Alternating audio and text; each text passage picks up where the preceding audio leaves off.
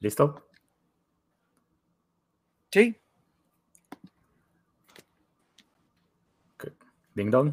Buenos días, buenas tardes y buenas noches, donde quiera que se encuentren, y bienvenidos a Desde el Nerdvana, el podcast como caído del cielo. Los saluda su anfitrión Ding Dong, aquí entre los criminales de bajo mundo y la AMPA mexicana, que es tan folclórica y tan hermosa. Y de este lado tengo a mi queridísimo amigo que es también uno de la familia Bonano, ¿por qué no? Mi querido Masacre, ¿cómo estás, hermano? Bien, aquí preparando el siguiente golpe. Así es, hay que dar un buen golpazo ahí. Perfecto. Muy bien, ahí me llamas para que nada más que sin teléfonos intervenidos o algo así, ¿eh? Porque no sí, no. No, no, no, pues aquí en la caseta de Chamapa ya sabes que funcionan bien las casetas de peaje para eso. Ah, Así es. Idea. Este otro lado tengo allá en las lejanías del Canadá, escondiéndose, ¿no? Escondiéndose, porque seguramente anda de delatón por ahí, anda de testigo protegido. Mi queridísimo Orc. Óyeme, óyeme, óyeme, más respeto con Orco Corleone. es el orco de orcos, ¿eh? Así que aguas las aguas. Este sí es de tener cuidado. ¿A poco no, Orc? Exactamente. Si no, les voy a hacer eh, una oferta que no podrán rechazar. Así es, amigos, así es, ¿eh? No, mi querido Orc no rompe la regla de la omerta, ¿verdad? Que es el silencio absoluto de todos los asuntos dentro de la familia. Y precisamente, amigos, vamos a hablar de una familia en particular. Verán, hace 50 años se estrenó en los Estados Unidos una película que serviría tanto de ejemplo para el nuevo Hollywood, que es como se le llama a esta tendencia de crear historias un poco más centradas en la realidad que empezó precisamente en los años 70 y que permeó gran parte del cine todavía hasta nuestros días que disfrutamos y también sirvió para convertirse en un ejemplo de cómo hacer un clásico moderno, ya que desde ese entonces Hollywood empezaba a tener ciertos problemillas por ahí de los que vamos a hablar en un momento y esta película se ha convertido no solamente en un referente para los que disfrutan del buen cine o para los que quieren hacer cine, también se ha convertido prácticamente en un icono cultural. Diciendo que mis amigos aquí son expertos en todo lo que tiene que ver con la cultura pop, el entretenimiento y la cultura geek, pues hoy vamos a hablar nada más ni nada menos que de la película El Padrino a 50 años de su estreno original en Estados Unidos. Así que, mis queridos amigos, comenzamos.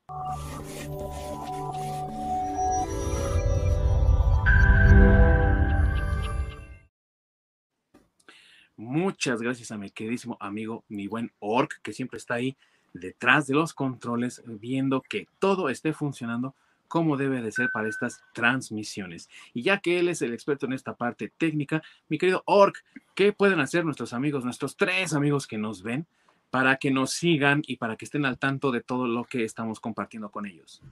Pues ya saben que pueden entrarle en redes sociales, pueden ver la repetición por YouTube o pueden escucharnos simplemente en por medio del podcast en su plataforma de podcast favorita. Así es, amigos. Sabemos que estamos medio feos, así que si no nos quieren ver. Aquí sabemos que el único Adonis es el Orc, así que si no nos quieren ver, entendemos perfectamente, nos pueden buscar en plataformas de podcast.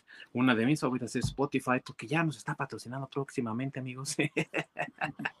Así que si quieren pasarse ahí al podcast de Desde el Nirvana en Spotify, por favor, denos una visita y no olviden de darnos like, de suscribirse a nuestras diferentes redes en donde nos pueden encontrar en Facebook, en Twitch, en YouTube, porque es de verdad para nosotros un gusto siempre saludarlos y traerles siempre historias nuevas y todo lo que pues nos interesa de la cultura pop y del entretenimiento. Y bueno, mis queridos amigos, en ese entonces estábamos hablando de que Hollywood estaba pasando por una crisis los clásicos de vaqueros ya no vendían. Los musicales no despertaban ningún tipo de interés, prácticamente estaban olvidados. Y una audiencia apática y también un poco recelosa por las diferentes crisis y situaciones, tanto sociales como políticas, que se estaban sucediendo, pues realmente no sentían ese ímpetu de ir a disfrutar de las películas que se estaban promocionando. Incluso la animación sufría, amigos, porque desde los años 60, Disney, que ya había muerto, eh, trajo consigo una marea de fallos y de películas ahí medio chafonas que no no despuntó sino hasta 1989 con la Sirenita y ya pronto van a hacer algo similar, ¿verdad? Van a traer acá así un, una oleada de nuevas cosas con la Sirenita de color, ¿verdad? Están haciendo puras cosas bien ahí en Disney. no tienes micrófono, mi buen masacre. ah, sí, perdón. Sí, tienes razón, es lo que quería decir. Y entonces, por aquel tiempo, Paramount compró los derechos de una oscura novela de un autor italoamericano que también era bastante desconocido, había tenido ya algunos éxitos por ahí con una novela, pero este escritor llamado Mario Puzo, esta vez estaba haciendo una historia de una familia del crimen. Esa historia, conocida como El Padrino, inspiró tanto a los productores Albert S. Rudy y Fredrickson y también al director Francis Ford Coppola para crear esta historia en cine y sin saberlo y a pesar de los miedos que tenía Paramount, porque se supone que era una película un tanto oscura para ellos, en términos de que la iluminación era pésima, aún con todo eso, se decidieron estrenarla precisamente en este mes de marzo, en 1972, y no sabían en ese entonces que tenían en sus manos una joya, una mina de oro, nominada a 10 Oscar, ganando 3, incluida Mejor Película. Esta película se ha convertido en una de las mejores de todos los tiempos y hoy por hoy está considerada incluso como la segunda mejor, solamente detrás, detrás de la película El Ciudadano Kane. Mi querido Ork, ¿cuál es tu opinión de esta película? ¿Ya la has visto tú? Ah, por supuesto, es, es una chulada del, del mismísimo Don de la mafia Coppola. Es, es una genialidad en cuanto a fotografía, el, el, guion se, me hace increíble. La música es, está de no mames. se, me hace un peliculón. O sea, es, precioso el, cada momento. Totalmente de acuerdo contigo, mi querido Borg, y vamos a hablar de todos esos elementos el día de hoy para, pues, sí, de cierta forma, eh, ilustrar y tal vez incluso hasta animar a estas nuevas generaciones que le den una oportunidad también al cine, pues un tanto ya viejo, estamos hablando de que cumple 50 años, o sea, estamos hablando de medio siglo de existencia de El Padrino, y obviamente con los avances tecnológicos que tenemos hoy, los efectos especiales de maravilla que se ocupan hoy en día en las producciones cinematográficas, pues obviamente algo como El Padrino, e incluso con un presupuesto que andaba entre los 6 y 8 millones, no manches, eso es lo que se gastan hoy en día las producciones nada más en contratar a Tom Cruise, güey, o algo así, ¿no? Y ni siquiera eso, nada más en animarle la uña a alguien. Sí, totalmente. Entonces, estamos hablando de que a lo mejor pues para los estándares de hoy es una película a lo mejor humilde, a lo mejor no es como que tú digas, wow, qué superproducción. No es para nada, amigos, una película de tipo blockbuster, ¿no? De esas taquilleras de verano, porque todavía ni existía eso. Faltaban todavía como unos tres años para que llegara el buen Steven Spielberg a crear esos peliculones de éxito, ¿no? Con Tiburón y después, dos años después, Star Wars. O sea, todavía ahí andaba como que la máquina empezando a marchar. Pero si no fuese por películas como El Padrino, quizá hoy en día no podríamos hablar de Hollywood. Como lo conocemos hoy, al menos, no creo. Lo mismo pasa con la misma Tiburón o Star Wars. Sin esas películas no hablaríamos del Hollywood que conocemos hoy. Pero lo que tiene aparte de importante El Padrino es que le ha permitido a muchas personas y a generaciones de, pues ahora sí que de cineastas, generaciones de eh, directores, productores, escritores, incluso actores, tomar de ahí y de crear cosas que hoy en día la verdad es que no, no hubiéramos creído posibles, ¿no? Mi querido Ork, una de las cosas que más se le ha eh, aplaudido a la película es el aspecto técnico, sobre todo la parte de la luz, cómo la ocupan, ya que hay muchos claroscuros y piensan muchos que es un ejemplo muy vivo y muy moderno del cine noir, ¿no? Que presentaba estas imágenes medio oscuras. Tú que más o menos sabes de edición, de producción audiovisual, ¿tú cómo ves este tipo de trabajo tan, ahora sí que preciso, ¿no? Porque eso es lo que es, un trabajo preciso. Es que precisamente la, la iluminación te daba el tono y el, este ambiente de la película, ¿no? El, como lo mencionas, del tipo noir, pero en vez de ser blanco y negro era completamente a color. Entonces, el, al dar este tono como que un poco oscuro por los mismos temas que se, tom- que se tomaban, ya que podemos eh, asemejarlo un poco a tipo como de Dick Trace y de ese tipo de ambientes. El, el manejo de la iluminación es, es increíble, porque justamente por esas escenas como muy oscuras, por los temas que se toman, no ibas a tener a los personajes así como con mucha luz, dándote un, no sé, un, este, una sensación como más alegre o, o más como de otro tono, ¿no? Por Mm. ejemplo, cuando están obviamente afuera, que hay mucha iluminación, pero que es un momento feliz, que es en la boda de la hija de Vito. Cuando están en, en la boda en la parte de afuera, todos están cantando, están bailando, eh, está todo el desmadre. Justamente cuando cambias a la escena adentro donde está este Vito Corleone, lo ves en su, en su oficina recibiendo a las personas con esta ilu- iluminación semioscura, dándote a entender de que están pasando cosas como muy, pues, eh, muy, mm, ¿cómo se podría decir? Por decirlo ligero, amigos, muy turbias, ¿no? Muy, exactamente, muy turbias, muy fishy. Sí. No muy legales, amigos, la verdad, ¿eh? No muy legales. Entonces, sí, esos cambios de humor dentro de la película, que se te da solo la iluminación, son, eh, están poca madre la manera en cómo los manejaron. Y qué, importante lo que dices ahorita, mi querido amigo Ork, porque precisamente pareciera que la iluminación está funcionando como un tema mismo dentro de la película, ¿no? Es decir, lo que tú estabas comentando, son eh, unos deals ahí, ¿no? Medio raros, ¿no? No hay mucha legalidad en eso. Allá afuera está una celebración enteramente familiar, enteramente legítima, regular, oficial, digámoslo así, de que no hay ninguna ley que te prohíba juntarte con tu familia, por supuesto, mucho menos para celebrar un matrimonio. Pero adentro de la casa existen ahí ciertos arreglos, ¿no? Apretones de manos que no son tan, tan buenos. Entonces la iluminación nos ayuda precisamente a entender un mundo dual en el cual Vito Corleone tanto es hombre de familia y protege a su familia y digamos que tiene hasta un código de honor, ¿no? Para actuar, pero cuando se trata de hacer negocios y cuando se trata del dinero que pues va a ir recibiendo, obviamente, ahí el negocio ya no es tan legítimo, no es realmente tan abierto, ¿verdad? No es ni siquiera legal. Y eh, pareciera que la iluminación nos está ayudando con todo esto, ¿no?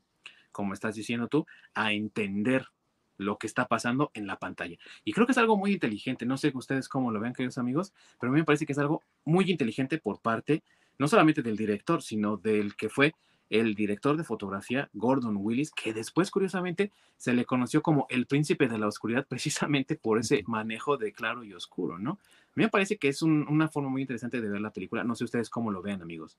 Sí, exactamente. Y sabes qué? Que incluso eh, ustedes mismos, al tomarse selfies, pueden practicar este tipo de cosas con la iluminación, donde te pones la, la luz por la parte de, de arriba de ti, Uh -huh. Te va a exaltar las, las facciones como ojeras, ese tipo de cosas.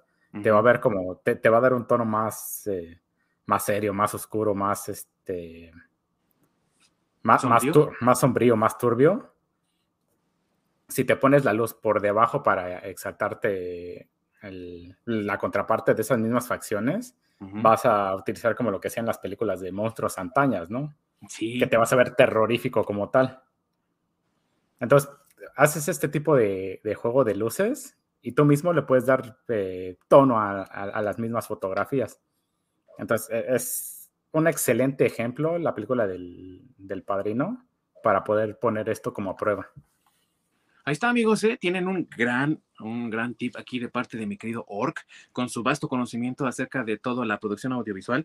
Y pues, si alguien, alguien aquí que nos esté viendo, que nos esté escuchando, tiene como esa cosquillita de, ay, me gustaría ahí como meterme a la onda de la cinematografía. O sea, está un tip que les puede, que les está dando mi querido Orc, que les puede funcionar para poder darle un poco más de énfasis a sus personajes y a lo mejor hasta darles caracterización, porque lo que dice mi amigo Orc ayudó a que Vito Corleone, que se supone es el personaje principal, o sea, él es el padrino del título de la película, se vea siniestro, sí, pero que también se vea eh, como no tan definido, ¿no? A lo que voy es que pues, no alcanzas a ver bien sus ojos distinguidos, o sea, es una figura siniestra porque se mueve en las sombras y entonces ese manejo de la luz te permite ver que él realmente está así como, pues, eh, en un anonimato, digámoslo así, ¿no?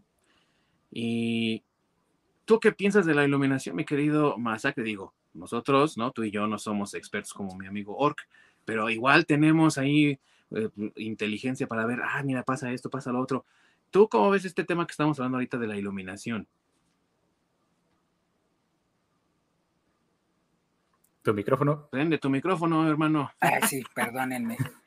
Este, sí, les decía que es algo que ya mencionaste tú también, que es este, pues, esa dualidad que te da a entender con esa iluminación la película, ¿no? Porque de hecho, las escenas fuertes o violentas, la mayoría de ellas, pasan con un tono, con ese tono oscuro, ¿no? Eh, y mientras que las, las otras eh, escenas que pues no son tan violentas o, tan oscuras como la acabas de decir, como el principio, lo que es la fiesta, pues se ven como que de día, ¿no? O sea, como que las cosas malas pasan de noche, por decirlo así, o por decirlo de alguna manera, ¿no? Sí, Sí, como dice el dicho, todos los gatos son pardos de noche, ¿no? sí, sí. Y amigos, no sería nada una iluminación o un trabajo técnico detrás de las cámaras, si no fuese también por una historia que resuene con las audiencias. Y en este caso, la historia del padrino, pues muchos la resumen en una sola frase, es la historia de una familia. Pero ¿De qué se trata realmente el padrino? Mi querido Masacre, tú que también pues sabes de cine, te encanta el cine. Si alguien llegara y te preguntara así de los chavos con los que luego te toca trabajar a ti regularmente, oye, carnal, ¿de qué se trata esta del padrino que oí en un podcast llamado Desde el Nirvana, que son bien chidos, y que esta película me llama la atención? ¿De qué se trata? ¿Tú qué les dirías, hermano? Híjole, bueno, yo primero, primero les diría que es un clásico moderno. O sea, de, entrada es una de las películas que, tiene 50 años, yo todavía no nacía, digo nomás, for your information. todavía no. Todavía no. Pero no tanto. Así es, yo todavía no nací en ese, en ese momento, pero este, pues sí es una película que, como dicen por ahí, es un must, ¿no? O sea, si a ti te gusta el cine, eh, es una película que está bien, hecho bien hecha en todos los sentidos. Entonces, de entrada yo se la recomendaría porque es una, historia muy buena. Este, que bueno, como nosotros sabemos, primero fue un libro, como la mayoría de las, de, las películas. Este, eh, sin embargo, pues sí les diría que es un, bueno, ya lo dijeron también por ahí, es un clásico moderno y es una película que trata sobre, híjole, para no darle spoilers, porque sabes que no me gusta dar spoilers, yo diría más bien que es una, película sobre la mafia, nada más. Aunque ya tuvieron como 50 años para haber visto la película. Pero, sí, caray. Pero claro. Así como que spoilers. Sí, sí, pero 50 años si no la han visto, no manches. Pero si te está preguntando un chavo como luego los que yo me topo en la oficina que tienen 25, o sea, la, película es más vieja que ellos, pues no, hay muchos que sí no las topan. Oh, híjole, mira, te sorprenderías, la verdad, de, de, de con, los, con los jóvenes de la cantidad de películas de este estilo, o sea, que son ya clásicas que no han visto. Sí, las nuevas generaciones no son tan adeptas a ver cosas, a lo mejor como nosotros sí nos pasaba, ¿no? Digo, em, tú y yo, como niños de los 90, básicamente, pues sí llegamos a ver películas de los 80, de los 70, yo sí llegué a ver muchas películas de los 70, pues Star Wars es un ejemplo, ¿no? La, el Hobbit animada, pues yo, sí la, yo la llegué a ver de morro. Y como que sí teníamos esa tendencia a ver hacia atrás qué había, ¿no? A lo mejor porque era lo único. Pero las generaciones de ahora no son tan de ir a ver hacia atrás, ¿no? Eh, muchos no saben ni siquiera que hubo una película, por ejemplo, de El Fantasma, ¿no? En los años 90. O ya como que de Titanic para atrás ya, ya no saben nada, ¿no? Sí, como que no les llama la atención. Pero ¿sabes qué? Igual también es, digo, este, nos estamos desviando un poco el tema, pero eh, también puede ser porque muchas veces algunas de esas películas que son clásicas no envejecen muy bien No es el caso de, esta que estamos comentando.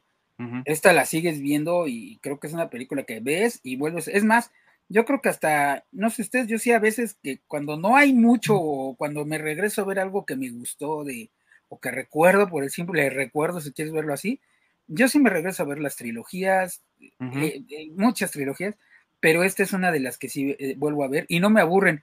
Y aparte, cada vez como que le encuentro algo nuevo o como que le voy entendiendo más al, a la trama. Sí, y a eso es también a lo que quería llegar cuando comentábamos la historia y de qué es de lo que se trata. Porque si ustedes ven, amigos, la historia es inteligente. De verdad que los que crearon esta película no vieron a su audiencia como un hato de babosos, ¿no? Que no saben nada y todos lelos, sino que realmente respetaron la inteligencia de la audiencia y dijeron, ah, ellos pueden conectar uno y dos juntos, ¿no? Y pueden armar las piezas del rompecabezas bastante bien como para llegar a sus propias conclusiones y no tenían que explicarte todo, ¿no? Como de repente pasa hoy en día de, en esta escena esto está pasando.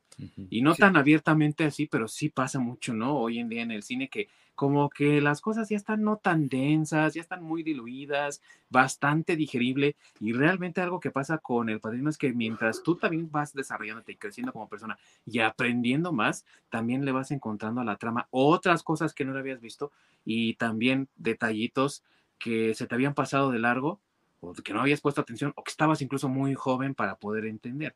No por ello quiero decir, no, la película es para ciertos adultos, porque es realmente algo que jóvenes también pueden apreciar y creo que a su nivel pueden encontrar cosas bastante interesantes acerca de cómo se hace cine, ¿no? O no sé ustedes cómo ven, amigos, pero creo que por ahí puede ir también, ¿no? Sí, de hecho, este, bueno, creo que ya lo mencionaron también, pero eh, fue parte de, del nuevo Hollywood de ese momento, que así le llamaban, que es un poco chistoso porque ahora con estas tendencias del streaming y todo eso, esos, este, ese nuevo Hollywood, ahora como que es el antiguo Hollywood, ¿no? o sea, con Spielberg poniéndose al tiro porque Netflix este, quiere hacer las películas en, para la televisión y no para el cine, ¿no? O sea, curiosamente. Pero en ese momento, este, pues, digo, era, bueno, Hollywood y para dar un poco de contexto, pues venía de, de, pues películas como tú mencionaste, ¿no? Pues las de vaqueros ya, ya no furulaban porque ya la gente ya se estaba aburriendo, varios de los estudios pues ya estaban a puntito de, la, que, de la quiebra, este, todavía se respetaba el código Hayes de, de, Hollywood, que digo, para quien no lo sepa, es este un código de autocensura que tenía Hollywood, había ciertas cosas que no podías mostrar en, en, las películas. y palabras, por ejemplo, no se podían decir. Ciertas imágenes, exacto, sí, ciertas imágenes, ciertas palabras, o sea, entonces eso como que ya estaba quedando anticuado para ese momento. Estamos hablando de finales de los 60, principio de los 70. Y pues llegan estos, estos cuates que ahorita son unos nombres bastante grandes, pero que en aquel momento pues no, no, no figuraban, eran este, pues eran apenas eh, directores que empezaban. Estaba pues, está Spielberg, está Coppola, está el mismo George Lucas. Martin Scorsese. Y Scorsese, o sea, todos ellos pertenecen como a esa camada de, lo que llamaban el nuevo Hollywood. Y esta película es una de las que representa este, este, este nuevo Hollywood.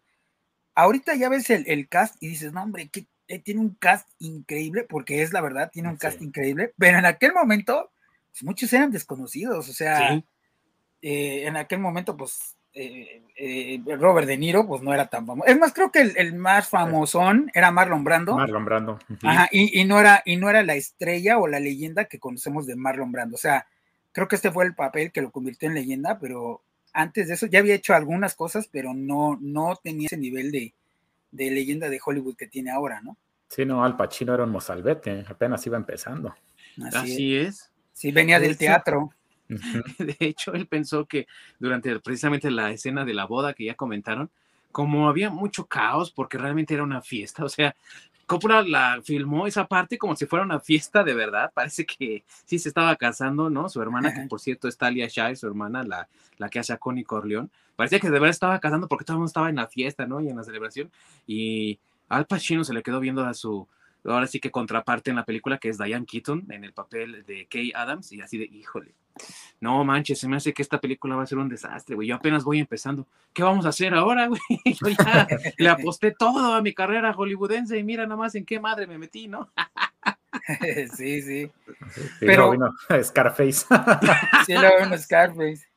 Pero, pero digo, es, es un cast de, de, de, nombres que, que ahorita si, si los mencionas vas a decir, no, pues sí, pero digo, ubicándonos en esa época, pues ellos no eran, no, no eran las leyendas que son ahora, o sea, eh, digo, o sea, bueno, ya mencionamos Marlon Brando, este, Al Pacino, este, Robert Duvall, James Caan, em, este... La misma Talia Shire, que después hizo Rocky. sí, sí, también. Este, híjole, es que te digo, tenían un, un, ah, Diane Keaton, que es la, novia, la, que es la novia de, de, de Al Pacino. Este, o sea, vamos, en, e, pero vuelvo a lo mismo, ¿no? En ese momento, ellos no eran este, como, como las leyendas que son. Y tampoco los estudios en aquel momento este, aprobaban o más bien apostaban por, por estas nuevas películas. Tuvieron que llegar ejecutivos nuevos, en este caso de, Paramount, para poder apoyar este, a, pues a este, tipo de películas, ¿no? Es un poco como lo que sucedió con, con este con Robert Rodríguez y con, con este Quentin Tarantino, exactamente, así es, o sea que, es, que en cierta forma le volvieron a dar como una renovación al cine, pero para ese entonces, este, esto era, o sea, esta película era, era innovadora por lo que ya mencionamos de, la iluminación, por eh, las palabrotas que se decían, porque o sea, ya hay, eh, eh, el código Hayes ya lo hicieron a un lado completamente en esta película, ya mostraban este, más violencia, sangre. Digo, ahorita ya la ves y está súper fresa, ¿no? Comparado con muchas cosas que, ya vimos después, pero para el momento sí era algo así como muy, muy fuerte. Sí, y también gracias a los ejecutivos que decían, queremos más acción, ¿no? Bueno, pues ahí te van, ¿no? Con su dosis respectiva de violencia, ¿no? sí, claro, claro. Amigos, nada más para que se den una idea de cómo estaban de desconocidos estos actores que acaba de mencionar mi querido Masacre y que hoy son leyendas. Fíjense nada más. Marlon Brando, que era ya una estrella, o sea, ya estaba consagrado para cuando hizo El Padrino, se llevó 250 mil dólares, que hoy no es nada, ¿no? Eso para un actor consagrado. Pero vamos a decir que esto es más o menos el equivalente a hoy haber ganado unos 7 millones más o menos, nada más por presentarse a la película en una semana. Él filmó todo en una semana.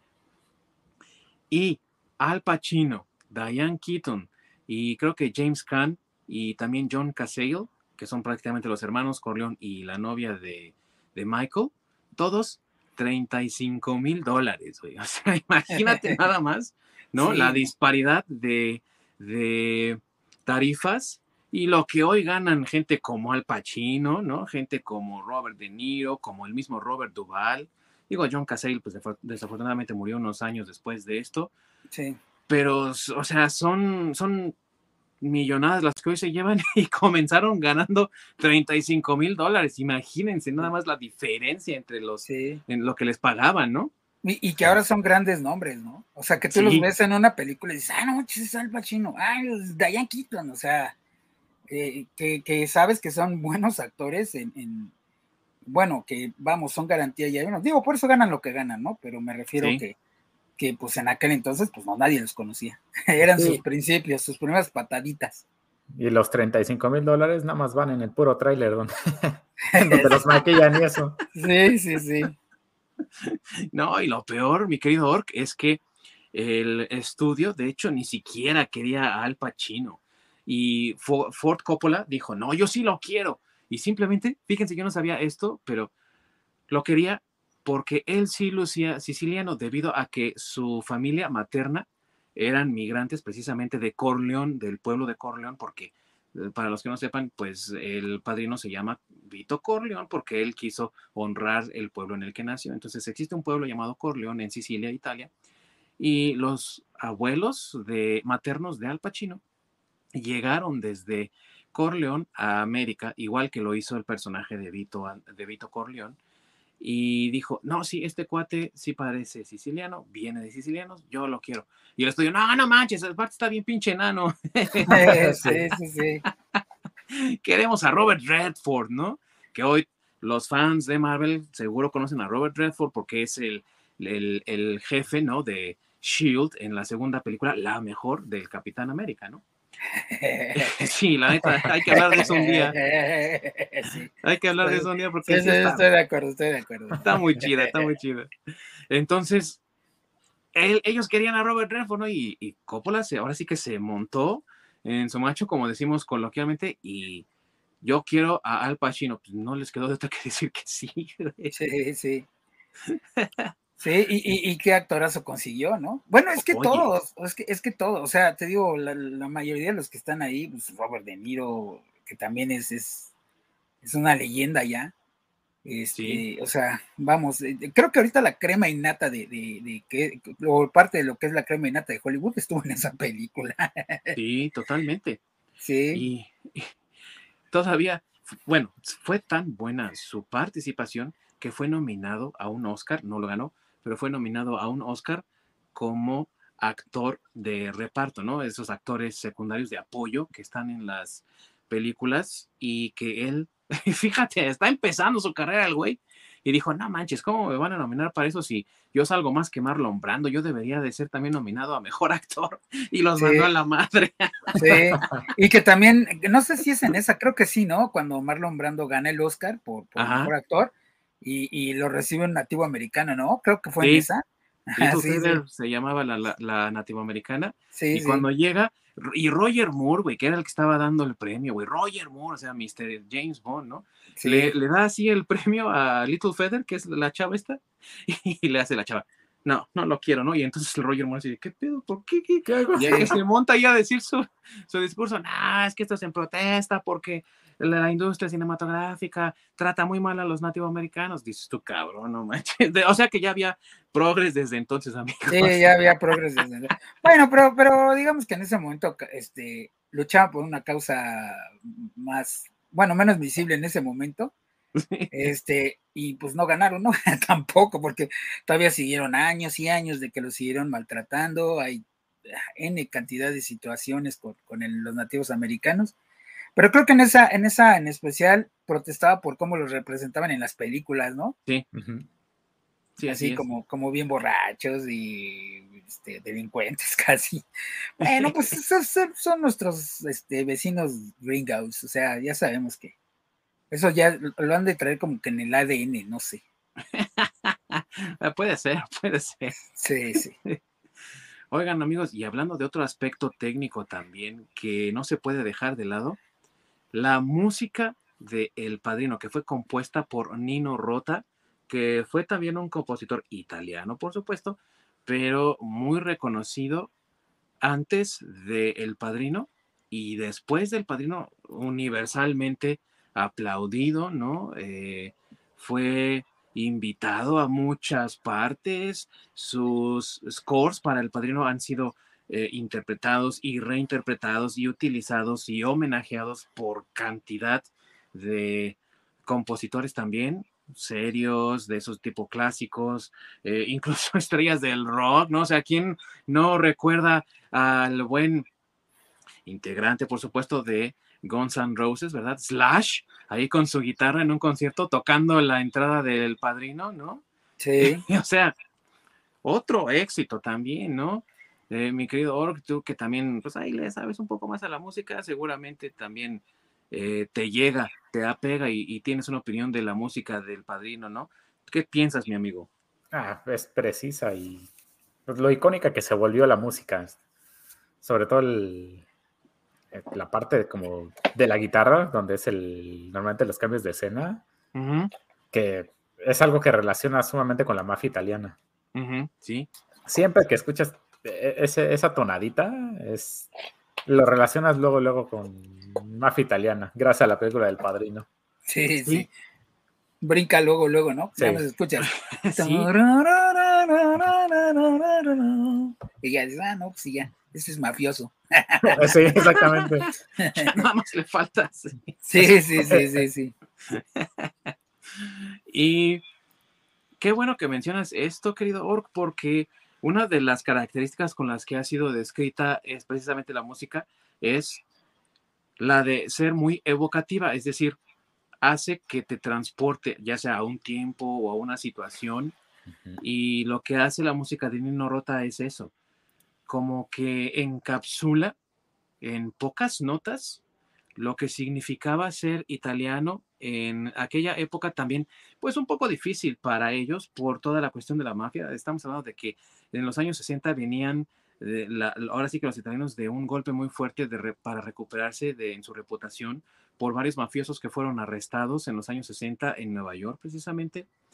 Y con todo esto que venían arrastrando, como que la música te hace pensar o sentir acerca de la lucha que ellos estaban llevando por borrar esos estereotipos, pero que también te suena casi como, eh, eh, yo me lo imagino así, ¿no? Eh, que si el fin, la caída del imperio romano hubiese tenido un soundtrack, yo creo que hubiese sonado esa trompeta casi pícola al inicio de la película, ¿no? Cuando vemos el título de El Padrino, que suena solita, en un eh, pues ahora sí que en un tiempo de como vals y suena melancólica. Y así pienso que a lo mejor ese sería como el soundtrack del final del Imperio Romano, ¿no? Y que también te evoca, ¿no? La, la precariedad y lo que decía mi buen Orca al principio, ¿no? Lo sombrío y turbio del crimen organizado en Estados Unidos. Y todo eso encapsulado en pocas notas. Qué buen trabajo, la verdad, ¿no? No sé lo que piensan ustedes, amigos, pero qué trabajo tan impecable, ¿no? No, sí, pues es que también, eh, ahora que mencionabas lo de que se estaban sacudiendo esa fama que traían, pues es que también quien, a quién traían detrás, ¿no? O sea, el mismísimo Al Capón. Sí. Eh, y es así como que lavarse esa imagen es sumamente complicado. Sí, y estaban también por ahí Vito Genovese, ¿no? El líder de la familia Gambino, y que de hecho también Marlon Brando dijo, ah, pues voy a basarme un poco en, en Vito Genovese, ¿no? Y, y, precisamente hablaba así de, uh, sí. medio ríspido, ¿no? Medio ronco. Y dijo Marlon Brando, voy a agarrar eso para el personaje. Y así, así fue como nació la voz de Don Vito Corleón, que aparte también es, se ha convertido en algo icónico. ¿Y quién no recuerda a los Animaniacs? Y los Palomos. Ah, cierto, sí, sí, sí. Y el palomo padrino. Y el otro güey traduciéndole, dice esto, que no sé qué.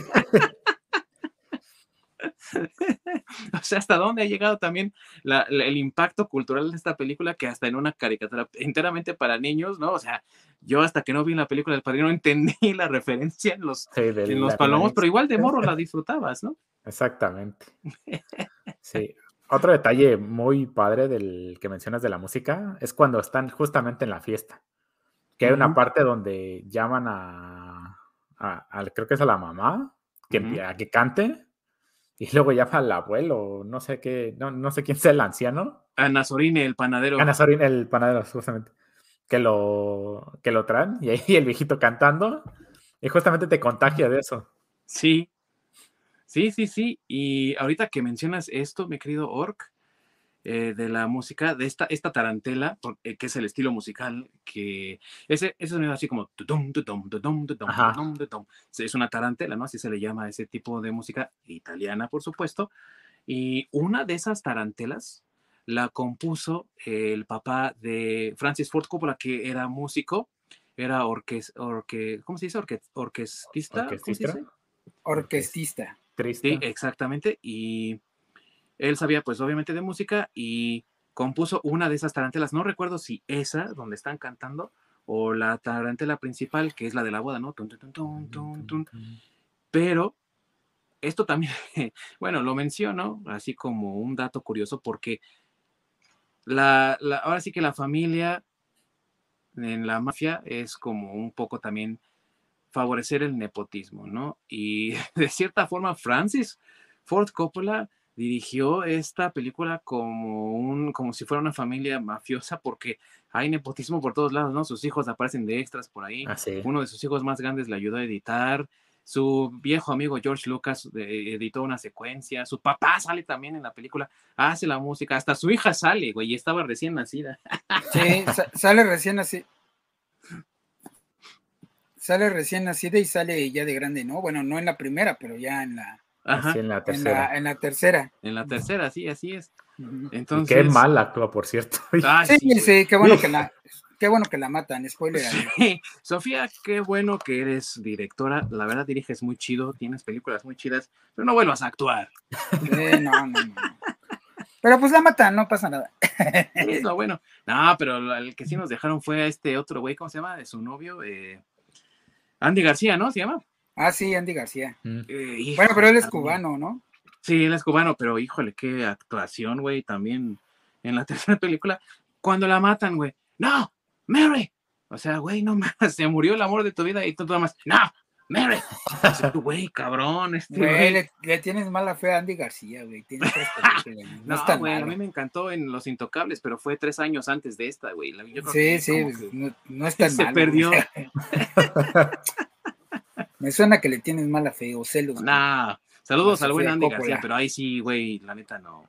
sí, no, tiene, tiene razón, sí, no es de sus mejores papeles, la verdad. E-, esa película sí está para el olvido.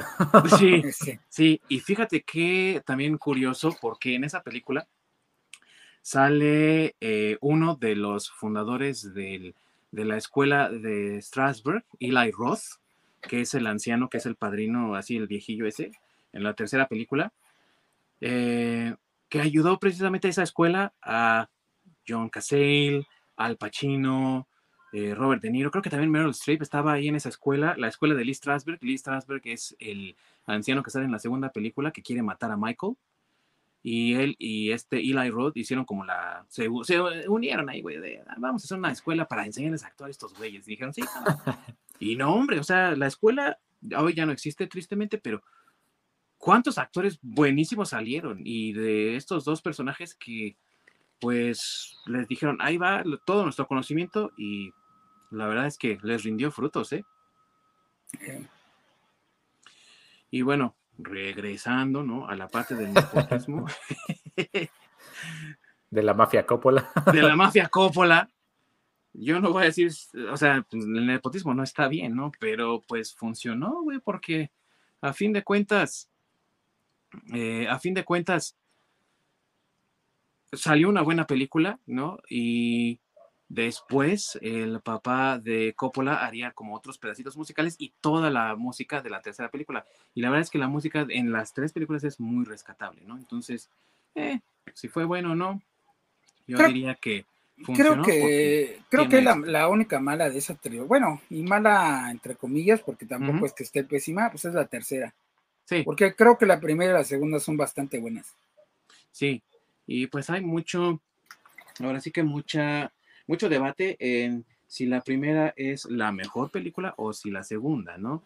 Para muchos la segunda y para la gran mayoría también la primera, ¿no? Pero lo que sí no se puede negar es que la segunda película fue la primer, no es cierto, la segunda secuela en ser nominada al Oscar. Mm. Y si recuerdo bien, la, la película de El retorno del rey fue la segunda película en, ser secuela que ganó un Oscar a mejor película y la primera que lo ganó fue precisamente El Padrino 2. Órale, ese dato no lo sabía. Está chido, ¿no? sí, está chido. De trivia para ganarte una trilogía edición especial con escenas eliminadas. Así que ya saben, amigos, si se quieren ganar una trilogía 4D, ah, no, 4K, ¿verdad? Con escenas eliminadas. Con escenas eliminadas. ya, a lo mejor algún día lo podremos hacer, ¿eh? un concurso así. sí, sí, sí, sí.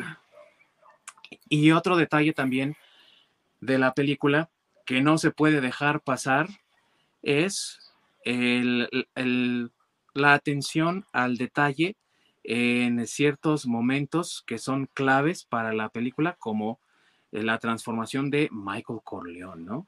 Para mí una de las cosas más, más impactantes de la película es ver a este muchacho que llega a la fiesta de su hermana enteramente con su traje militar, recién acabada la Segunda Guerra Mundial, porque la película comienza en agosto del 45, y en completo desafío a su familia que no quería que entrara a la guerra porque iba a pelear por extraños, no por la familia, ¿no? Volvemos al código de honor de Don Vito. Y conforme va pasando la película, una vez que Don Vito recibe pues un, un, intento de asesinato, él ya se empieza a convertir en este soldado aliado a la familia que antes decía, ¿no? Eh, por ejemplo, con lo que le dice a, a en la boda, es mi familia, ¿eh? Soy yo. Yo no tengo nada que ver con mi familia. Y de repente, de rechazar a su familia es de, no, no, no, aquí estoy yo contigo, papá, te voy a cuidar, soy leal a ti. Y el al, al tiempo que se va relacionando más con su familia, el descenso a la maldad que ya después es capaz, ¿no? O sea, no sé qué piensan amigos, pero a mí me parece un momento clave de la película y muy bien logrado aparte, ¿no? Sí, esta transformación, ¿no? De, de cómo, digamos que era el hijo a que le habían puesto las esperanzas, sobre todo el, este Don, eh, Vito Corleone, le había puesto sus esperanzas y quería que estuviera apartado de esa parte turbia de la familia, de los negocios y todo eso, para que fuera pues alguien de bien, ¿no? Él, quería que fuera, ya sea un político, que fuera alguien reconocido, fuera pues como los padres quieren de los hijos, ¿no? Que, que sea mejor que él. Y, aparte legítimo.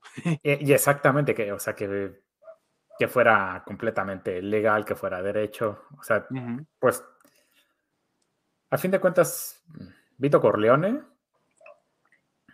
era un mafioso, pero era alguien entregado completamente a su familia. Sí. E, era, era eso de quiero todo lo mejor para mi familia y como que mantengo eso a, pues a raya, ¿no? O sea, tengo mis negocios turbios y todo, o sea, de ese pedo, pues yo me, me echo todo ese pedo yo en la espalda. Y a fin de cuentas, Sony, pues ya estaba demasiado embarrado, entonces ya no hay de otra, pues se viene conmigo, ¿no? Pero en el caso de Michael, que por, por, por, eso que él lo manda a estudiar la universidad y demás, justamente quería lo mejor para él. O sea, que por lo menos alguien de su familia, pues se saliera de todo ese entorno y fuera alguien de bien. Pero justamente tenemos este personaje que, digamos, de alguna manera inocente, como es Michael, y cómo se va transformando en este personaje oscuro para ser el sucesor de el, nuevo Don. Es, es una narrativa increíble.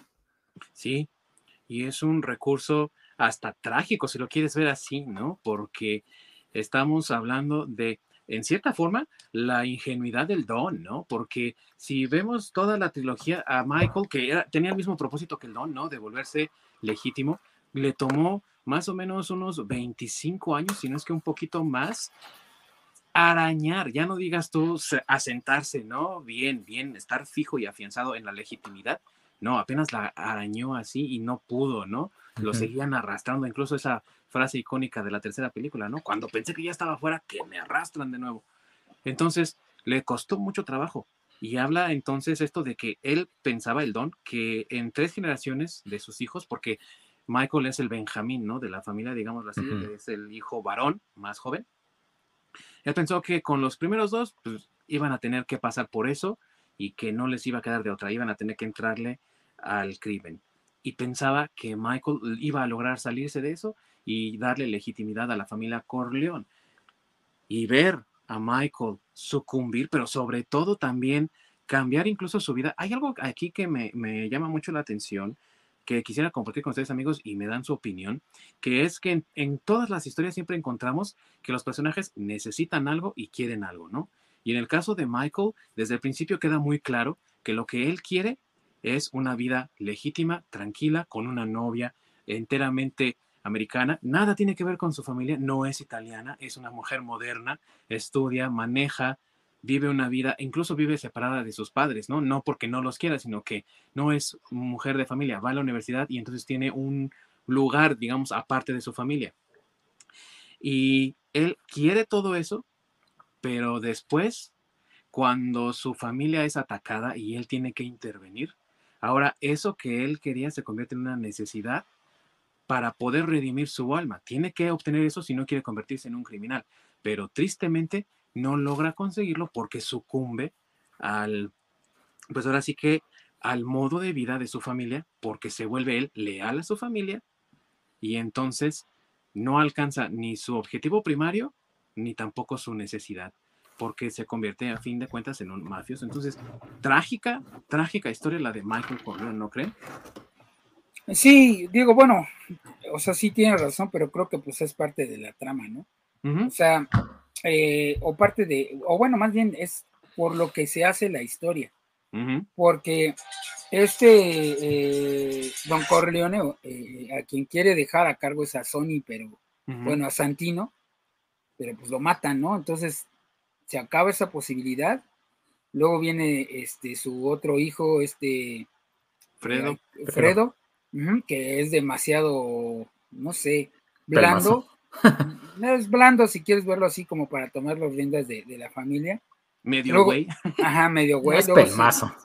luego, sigue, su, hermana Connie, que pues ella no puede tomarlo por el hecho de ser mujer. Y pues ni modo, ¿no? Le toca a, Michael. Entonces, pues sí, sí es una tragedia. Todo esto que, lo, que les platiqué, pues va pasando durante el desarrollo de la película. Y este, y también, ¿no? El personaje de, Marlon Brando, Vito Corleone, le dice eh, también a, Michael que él nunca quiso eso para él, ¿no? O sea que ya está consciente que pues ya no quedó de otra, pero ah, en un momento de la película le pide pues como disculpas, ¿no? Por decirlo así, porque él, él, tenía otros planes para su hijo, el más, el más joven de todos. Y a pesar de que, sí, como dices bien, ¿no? No se disculpa, sí dice con cierto remordimiento, yo no quería esto para ti y sin embargo, Michael le asegura, ¿no? En un gesto optimista, vamos a llegar ahí, papá, vamos a llegar ahí. Y tristemente, pues lo intentó, sí, lo intentó Michael mucho, pero pues en la última película vemos que la tragedia se vuelve más intensa porque no lo logra, ¿no? Sí.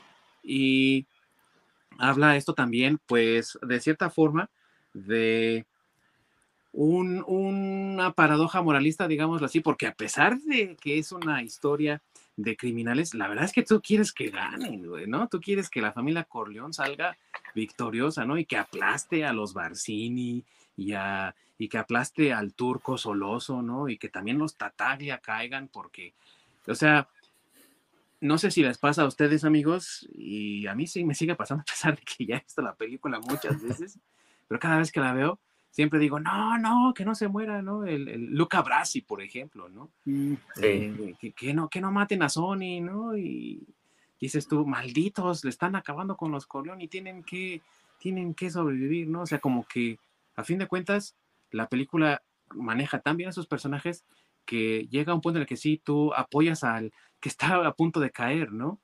Y desprecias a los otros que ahí se quieren abalanzar sobre él, ¿no? Sí.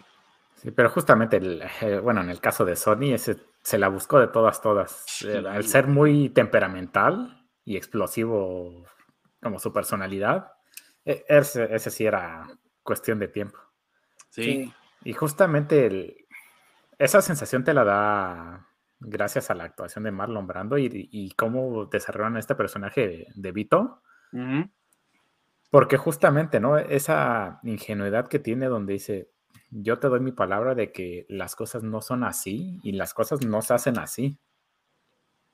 Entonces, que lo hayan traicionado y le hayan jugado chueco, pues sí, te, obviamente te, a ti como espectador, calienta, ¿no? dices, no mames, pues sí, yo también me lo cuadro. Porque sí, a fin de cuentas, en, la reunión donde tienen las cinco familias, que no me acuerdo que quién, el jefe de qué familia es el que dice, ¿no? Después de que este, se eh, matan al hijo de Tataglia y a este Sony, donde dice Vito Corleone, este, pues yo ya no voy a buscar la, la venganza de mi hijo, quiero que mantengamos nuestro estatus como lo tenemos antes de todo este pedo. Y pues ir para adelante, ¿no? Continuar y ya en paz, porque pues si nos metemos en una guerra de entre todos, pues alguno de nosotros, o si no es que la mayoría, no vamos a salir avantes. Sí. Y va a ser raro el que vaya a sobrevivir, porque a fin de cuentas, el que mate a alguien de una familia, obviamente van a tomar venganza. Y como los demás van a estar involucrados, entonces por ahí se van a atorar a alguien más. Y va a ser una matanza por todos lados. Sí. Y ahora sí, suerte el que sobreviva. Sí, el que le dice, de hecho, eh, eh, en esa, en esa junta, que sí se vio medio mala onda por no compartir a los jueces y a la policía que tiene ahí en su bolsillo y hasta a los políticos, es eh, precisamente Barcini, que se supone que es el que lo traiciona, ¿no? Sí. Y, da a conocer la avaricia que es tan característica, ¿no? De los, de los mafiosos. Y no de, todo, de nada más de estos mafiosos, me refiero a los criminales, ¿no? Los criminales quieren eh, siempre más, ¿no? Y buscan más y más. Y entonces eh, dice Don Corleón, es que para mí el negocio de la droga es sucio y nos va a llevar a la ruina. Y a fin de cuentas, sus palabras pues fueron proféticas en, la vida real. A lo mejor si lo quieres ver así, porque precisamente por meterse en el negocio de las drogas, la mafia fue perseguida brutalmente durante los años 50, 60, 70 y a fin de cuentas pues fue aplastada de tal forma que aunque sigue activa hoy en día, pues ya no tiene la fuerza ni la injerencia que a lo mejor llegó a tener años atrás y los que han sobrevivido han aprendido a manejarse en las sombras y a manejar mejor la legitimidad, porque eso de que no, ahora ya todos están limpios y ya en la mafia no influyen ellos, pues eso no es cierto, güey, siguen ahí, ¿no? Nada más tuvieron que aprender nuevas técnicas precisamente porque el negocio de la droga los hizo tan poderosos que a fin de cuentas se, se vinieron para abajo, ¿no? Y el Don vio eso y si uno se pone ahí a investigar un poquito o ve las noticias, dices, no, este güey sí sabía, ¿no? Así como el meme de Leonardo DiCaprio, de, eso, eso, eso, así, güey. Pues y así fue. Justamente, ¿no? Eso, eso de la avaricia que los fue lo que los terminó llevando a la ruina. Y que es justamente lo que quiere evitar Vito Corleone, llevando este código moral, así que hasta en las lacras hay niveles, Sí. y, a fin de cuentas es su propio código de ética dentro de, de su mundo criminal. Es algo que se tenía que respetar, ¿no? Y esto nos da pauta también para hablar de otra cosa que resalta mucho en la historia y es el desarrollo de personajes o que también se conoce como caracterización, porque hoy en día si ustedes ven a muchos críticos de cine, vamos a ponerlo así entre comillas, ¿no? Porque son youtubers, muchos de ellos, eh, que hablan de películas de hoy. Yo he notado una cosa que casi siempre se menciona y que es falta de caracterización, falta de desarrollo de personajes. Y es muy común hoy en día escucharlo, como si la gente no supiera ya escribir personajes. Y aquí vemos un claro ejemplo de cómo desarrollar personajes y darles una identidad propia. Ya bien lo dijo mi buen Orc, el Don está atento a la situación con la mafia envolviendo a las cinco familias y aparte, él también es un ser razonable, ¿no? Él busca hacer esta tregua para acabar con una guerra que le está haciendo muy costosa, pero aparte innecesaria y que le está teniendo un hijo en el exilio. Entonces, con un hijo muerto y uno exiliado y otro en Las Vegas escondiéndose, su familia está rota, quiere recuperar a su familia, entonces él es un ser razonable que dice, ok, voy a tolerar esto, a lo mejor de mientras, con tal de recuperar lo que tenía. Sony es una persona, como ya dijo Ork, muy aventada, ¿no? Muy impulsiva. Fredo, como dijo Masacre, ¿no? Medio güey, pelmazo, como es que sí es un pelmazo, sí, güey. Y Michael, calculador, frío, no se deja, ahora sí que digamos que es lo opuesto a Sony, ¿no? Mientras que Sony es muy aventado e impulsivo, Michael aguanta, espera y dice, ahora es cuando voy a atacar. Y creo que la parte donde mejor se ve, hay dos partes, eh, es cuando él orquesta el asesinato de Soloso y el capitán McCloskey, y en otra, en el funeral, cuando le dice a Tom Hagen, voy a esperar, voy a tomarme mi tiempo, y cuando sea el momento exacto, voy a atacar a las cinco familias, ¿no? No sé ustedes cómo ven esto de la caracterización, mis queridos amigos, también en la película. Pues sí, o sea, es que todos tienen un, todos los personajes tienen un desarrollo y no, son, no solo desde la película de ahorita que está cumpliendo este 50 años, sino durante las siguientes películas, ¿no? Sobre la 2 y la 3, se van, se van desarrollando, claro, de diferente forma, pero todos se van desarrollando. Entonces, este, digo, hay algunos que pues, no se desarrollan tanto porque pues los matan antes, como Santino, bueno, Sony, pues o sea, ya no se desarrolló más porque pues hasta ahí llegó por lo mismo de su temperamento. Pero creo que, bueno, no sé si les pasó a ustedes, pero creo que lo desarrollan también que, aunque tú lo conoces a través de, ese, ese pedazo de película, dices, no, este güey se lo van a chingar porque, porque o sea, su carácter es de la, de la fregada, ¿no? No, es inteligente. Y entonces desde, desde que ves la película dices, no, este güey se lo van a, o sea, se lo van a echar, güey. Se lo van, y, o no sé si a ustedes les pasó, pero desde ahí es de donde empiezas, ¿no? Porque él es muy visceral. Exactamente, es mecha corta, güey. Así Y eso es, y eso es parte del desarrollo del personaje, ¿no? Incluso, pues no llega por eso más allá en la película, por ser mecha corta, como dice el, el, Orc, ¿no? Sí, también justamente es muy apegado a la familia. Es como esa característica que tenía eh, Vito Corleón. Es también muy de Sony, ¿no? De, este, pues ahora sí que se mete con mi familia. Ah, pues ahora sí, él les va a la voladora. Sí, pues de hecho quien lo traiciona es el, el, cuñado. Sí, y que tristemente también en la segunda parte eh, aprendemos que era su amigo, güey, porque él fue que presentó, digo, en la novela lo sabemos, ¿no? Pero en las películas, eh, en la segunda película sabemos que fue Sony, fue Santino quien le presentó Carlo a Connie, ¿no? Sí. Entonces, imagínate, llevas a tu amigo, ¿no? Para que conozca a, a la hermana, se enamoran, se casan, golpea a tu hermana, ¿no? La, abusa de ella y luego aparte te traiciona y te mata, dices tú, cabrón, este güey. Entonces, la verdad es que cuando conocemos el final de Carlo, yo dije, ah, qué chido, sí, ese güey se lo merecía, ¿no? Sí, sí, sí, sí. Sí y otra escena también muy bien lograda, porque esa forma en la que lo agarra de, Peter Clemenza, ¿no? Y de repente nada más ves sus patitas ahí rompiendo el parabrisas y dices, ah, que a mí me gustó cómo fue colocada la cámara, ¿no? Justamente en ese ángulo para que veas la angustia del güey cuando ah, está pues muriendo, ¿no? Y la, el patadón que le da al vidrio y, ahí se va retorciendo, ¿no? Ah, qué excelente trabajo también, ¿eh? Es, es que creo que en eso, bueno, a mí creo que por eso me gusta el padrino, porque eh, las muertes son como muy así, ¿no? Como muy sutiles. o sea, en cierta forma, digo, sí son salvajes al momento, pero este, pues son como de, como lo que te imaginas lo que es un sicario, ¿no? Un, hitman realmente, o sea, que lo van a matar, pero tratan de ser lo más discretos posibles, ¿no? Incluso, este, bueno, todavía no llegamos a las escenas favoritas, pero creo que me voy a adelantar, pero mi escena favorita de, de esa película, de la primera, es precisamente el final, ¿no? El final donde donde Michael hace su venganza y cómo te muestran cómo va acabando con, o cómo acaba con cada uno de, los, este... De las otras familias. De las otras familias. Este, híjole, creo que para mí está súper chida, porque son las que no te esperas, ¿no?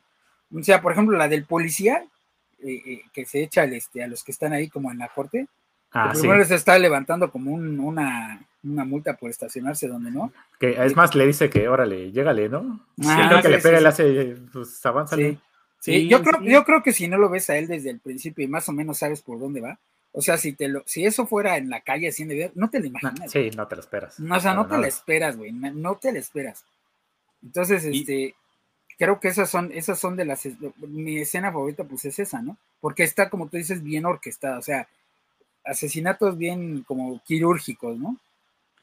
Y, esa contrasta, esa secuencia contrasta con otras muertes que hemos visto que es esto que son discretas, ¿no? Esta es grandilocuente, muy abierta, muy ruidosa, pero aparte fulminante, ¿no? Y precisamente lo que, a lo que queríamos llegar eran las escenas favoritas. Ya mencionó Me Quedo Masacre, una de. Y, y, la verdad es que lo estaba dejando como más para el rato porque, híjole, amigos, la verdad es que no sé si les pasa a ustedes, pero es difícil, ¿eh? Es difícil encontrar una escena que tú digas, ay, esta escena es mi favorita, porque para mí toda la película es magnífica y sí me cuesta trabajo, ¿eh? Cuando digo, ah, esta, me acuerdo de otra, ah, pero también está Sí, sí, e, exactamente.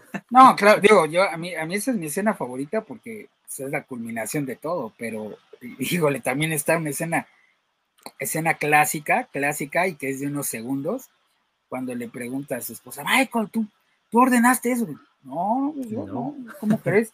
y se va cerrando la puerta y se ve cómo se acercan y le, y le, y le empiezan a besar la mano los demás, ¿no? Así de, ya ella no necesita más, o sea, con eso se da cuenta de que, y esa escena también es como que icónica, ¿no? Sí, sí, le dice a Cave, o sea, durante toda la película, realmente, y en la novela también, Michael no le miente a su esposa, sino hasta ese momento, y le dice, ¿no? Eh, ¿Tú mataste entonces al esposo de Connie? No, yo no. No. Ella toda la vida, ay, qué bueno, ¿no? De repente voltea y eh, está ahí, eh, ahora sí que el nuevo orden Corleone y todos Don Corleone y dices tú, no, no manches, la cara de Kay lo dice todo al final, ¿no? Exactamente, que se va volteando y dice, chinga. Sí, ya me cargo el país. ¿Dónde, me metí? Y es un final todavía mejor que el de la, el de la novela, porque la novela termina con eh, mamá Corleón y Kay yendo a la iglesia, ¿no? Y entonces mamá Corleón prende muchas velas y Kay le pregunta, ¿no? Y bueno, ¿y por qué lo haces? Pues porque le pido a Dios que a mi esposo no se lo lleve el infierno, ¿no? Por todas las cosas malas que ha hecho. Y Kay hace lo mismo por el Michael, güey, ¿no? Entonces, así termina la novela. Y, ah, o sea, es un buen final. La verdad es que es un final muy satisfactorio, pero qué final tan impactante y tan chingón el de la película, ¿eh? O sea, Cierras la puerta, Kay consternada diciendo, este güey ya me mintió el cabrón, y ahí se acaba. Muy buen final, ¿eh? La verdad a mí me gustó mucho el final de la película. ¿Y, y tú, Ork? ¿Tus escenas o escena? Híjole, es que, como dice... Mismo problema. sí, es, es complicado elegir una porque es que hay tantas que son como, bueno, para mí de mucho impacto una de ellas es justamente al principio de la película cuando están en la fiesta, donde justamente eh, este Vito Corleón llega, ay, se me fue el nombre de este güey, que le dice, no, pues quiero que te trones a este cabrón, ¿no? Por, porque pues atacó a, mi hija. Ah, sí, Bonacera. Y, y, que le dice, bueno, pero tu hija sigue viva, entonces no hay necesidad y se pone a discutir y ya. Y, el, y que te den la explicación de que en el día de la boda de la hija de un siciliano le puedes pedir lo que sea. E, es como un este pase gratuito para lo que se te antoje, ¿no? Casi, casi. Y él no, se, no, no lo va a rechazar. Entonces, eso de cómo te ponen, cómo es este Vito Corleón, Ahí te dan todo su perfil de cómo se maneja. E, es que es, una escena que me encanta. Cuando, también cuando le preguntan este eh, con lo del artista, lo del cantante. Ah, sí, John este, Fontaine. John Fontaine. Que, que, que, manda a este toma Hollywood para que hable con el productor y este, le dice, le, voy a hacer una oferta que no puede rechazar. E, esa, es la, esa frase me encanta mucho, ¿no? Que es muy representativa y, que pues a mí en lo personal impacta mucho, ¿no? El de, te voy a hacer una oferta que no vas a poder rechazar. Y, también, ¿cómo, perdón, cómo, olvidar la, la, escena justamente donde el, el, sí, el productor se va despertando y sale con la cabeza del caballo. O sea, pues sí, güey. está muy, muy, muy chingona. Sí, güey. Y aparte que usaron una cabeza de verdad, ¿eh? Sí. No sé cómo la consiguieron, pero sí usaron una cabeza de verdad, güey. Sí, eso también. Sí, eso también lo leí, me impactó mucho cuando lo leí, dije, ay, güey. Sí, güey dicen que el actor sí se quedó, o sea que ese grito de ¡ah! ah" dicen que sí fue pues, pues real, güey, porque sí quedó bien traumado, güey. Pues imagínate. Jack Te, te pues bañado de sangre y el olor y todo. Y, sí, güey. No seas cabrón. No, y que era de verdad, güey, sí, no. No, está bien loco, güey. Refado el de los efectos. Necesitamos una cabeza de caballo. Ah, sé que va a estar bien. Órale, güey. aguanta, ahorita voy. Sí, sí, sí, Mira qué detallazo, hasta le, consiguió gusanos y todo. Oye, parece de verdad, ¿Parece? Sí, güey, no. Y ahorita que mencionaba eh, Orc, esa escena de Bonacera, de cómo un siciliano no le puede rechazar nada a nadie en la boda de su hija, ahí también esa dicotomía del don que le dice precisamente a Bonacera que no, ¿no? su primera oferta la rechaza, ¿no? Su petición de mata a los que dañaron a mi hija y trataron de violarla, y él dice no. Pero ¿por qué lo hace? Porque Bonacera no llega como amigo, ¿no? Que es también una parte importante de la personalidad del don. Él quiere amigos que le ayuden con favores y a los que él también les hace favores. Y se nota mucho cuando después viene Nazorine, que es el, el panadero, y ya está, hey Nazorine, mi amigo, ¿qué onda? ¿Qué necesitas? ¿No? ¿Cómo te ayudo, compa? ¿no? Y al sí. así hasta como que lo ve así de como, ah, pinche güey, ¿no? Así como, este güey ya viene a, chingar, pero pues nunca me habla ni nada, ¿no? Exacto, nada, viene de pedinche el güey. sí. sí. Y fíjate que ah, de esa escena de Bonacera, que es pues una escena bastante larga, a mí lo que me gusta mucho es el principio, porque en primer lugar, el, el personaje se llama Amérigo Bonacera, ¿no? Y lo primero que dice, la primera frase que escuchamos de la película es, yo creo en América, ¿no? Que habla de esa esperanza precisamente que tenían los inmigrantes, no solo los italoamericanos, todos los inmigrantes de llegar a América a hacer fortuna y a vivir una vida pacífica y una vida próspera. Y precisamente es lo que hace Bonacera. ¿Por qué no es amigo del don? Porque él tiene una vida hecha, una vida completa y una vida eh, próspera y abundante y todo por seguir el código americano. El código de vida americano que le permitía a él recurrir a la ley y pues estar a salvo. Pero cuando se da cuenta de que su hija es atacada, él busca justicia y no recibe la justicia que él quería porque los atacantes de su hija salen libres porque el juez suspendió la sentencia, entonces cuando dice, tengo que ir a, a ver a don Corleón, que él sí me va a dar justicia, o al menos la justicia que él está buscando, pero que también habla de esa doble moral que existe no solamente en la mafia, ¿no? Estamos hablando de la sociedad en, conjunto y que se nota también un poco más en la novela porque le dice en esa secuencia en la película Don Corleone a una cera que algún día, y tal vez ese día nunca llegue, va a necesitar un favor. Entonces, le, le dice eso y en la novela le pide un favor, le dice a Bonacera, voy a estar de ti, te voy a ver en tal, a, tal hora. Entonces Bonacera en la novela dice, no mames, este güey va a pedir que mate a alguien, ya me cargó la chingada, mi vida ya se fue al caño como la conocía. Y no, lo que le pide es que lo ayude a que su hijo Santino no se vea tan, tan destrozado, porque lo que le hicieron en la película está laita, como la ah, novela lo pone despedazado al cabrón, ¿no? Sí. Entonces lo que hace es pedirle a Bonacera, porque él era dueño de una funeraria, que lo arregle para que la mamá de Santino lo vea decente, ¿no? Y es donde sale el meme, ¿no? De mira cómo masacraron a mi hijo, ¿no? que no sé si lo han visto por ahí, que anda circulando mucho, ¿no? Sí. sí. Y ah, qué buena escena esa, mi bueno, porque elegiste, elegiste una buena escena. Es que sí, se me hacen como e, ese tipo de escenas como muy icónicas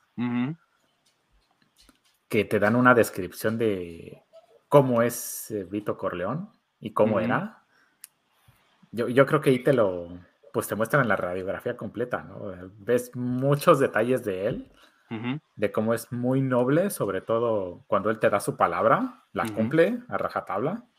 Sí. Cómo es este, pues sí, ¿no? La familia primero, ah, sin importar nada. Y el cómo el, pues negocios es una cosa y la familia es otra cosa. Sí.